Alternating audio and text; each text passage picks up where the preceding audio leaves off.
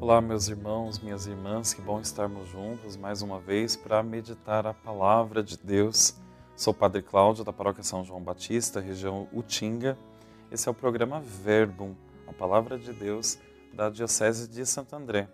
Programa transmitido aqui na TV Mais por podcast e mídias sociais da nossa querida Diocese. Hoje, dia 24 de março, quinta-feira do tempo da Quaresma nós meditaremos o Evangelho de Lucas, capítulo 11, dos versículos 14 a 23. Em nome do Pai, e do Filho, e do Espírito Santo. Amém. Naquele tempo, Jesus estava expulsando um demônio que era mudo.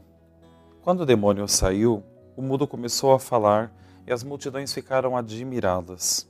Mas alguns disseram: É por Beuzebu, o príncipe dos demônios, que ele expulsa os demônios.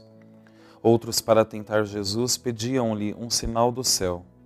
Mas conhecendo os seus pensamentos, Jesus disse-lhes: Todo reino dividido contra si mesmo será destruído e cairá uma casa por cima da outra. Ora, se até Satanás está dividido contra si mesmo, como poderá sobreviver o seu reino? Vós dizeis que é por Beuzebu que eu expulso os demônios. Se é por meio de Beuzebu, que eu expulso os demônios, vossos filhos os expulsam por meio de quem? Por isso eles mesmos serão vossos juízes. Mas é pelo dedo de Deus que eu expulso os demônios, então chegou para vós o reino de Deus. Quando o homem forte e bem armado guarda a própria casa, seus bens estão seguros. Mas quando chega um homem mais forte do que ele, vence-o, arranca-lhe a armadura na qual ele confiava e reparte o que roubou. Quem não está comigo está contra mim, e quem não recolhe comigo dispersa. Palavra da salvação, glória a vós, Senhor. Meus irmãos e minhas irmãs, nesse evangelho de hoje, nós vemos que Jesus enfrenta mais uma afronta. Ele estava expulsando um demônio e alguns da multidão daquele povo disseram que era por Beuzebu, que era por obra de um demônio que Jesus estava expulsando o demônio. Eles não reconhecem em Jesus esse poder libertador, esse poder salvífico e reduzem a missão de Jesus. Pior ainda, não só reduzem, eles distorcem a missão do nosso Senhor. Jesus deixa muito claro no Evangelho: quem não está comigo, então está contra mim. Quem não recolhe comigo, dispersa.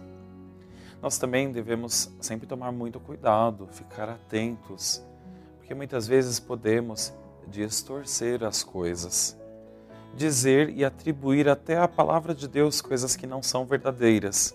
Por isso, nós que somos católicos, somos sempre convidados a caminhar na unidade da igreja, a ter um discernimento à luz do magistério da nossa igreja, à luz da palavra de Deus, da nossa tradição, para não cair nos erros e, pior ainda, não distorcer as coisas. O Espírito Santo é quem ilumina a igreja no seu caminho, é quem impulsiona a vida da igreja, assim como impulsionava toda a ação de Cristo. Toda a ação de Cristo era uma ação movida pelo Espírito Santo. Que nós possamos então receber dele graça sobre graça. Aquele homem estava mudo. Alguém mudo é alguém incapaz de falar e de contar as maravilhas de Deus. É isso que o Evangelho significa. Que nós não sejamos mudos, que continuemos anunciando e testemunhando ao mundo que Jesus Cristo é o nosso Deus, é o nosso Senhor. Te convido a rezar junto comigo agora essa oração. Senhor Jesus, na tua presença, nesse dia de hoje, nós queremos colocar inteiramente a nossa vida ao seu dispor, tendo a certeza de que o poder que vem de ti é o poder libertador, é o poder que é capaz de nos transformar, de nos dar vida nova, cheia de uma alegria. O seu poder, Senhor, abre os nossos lábios, para que possamos cantar as vossas maravilhas, louvar o vosso nome e pregar a vossa palavra. Amém. O Senhor esteja convosco, Ele está no meio de nós. Que venha sobre você nesse dia de hoje essa bênção do Deus Todo-Poderoso, libertando de todo mal.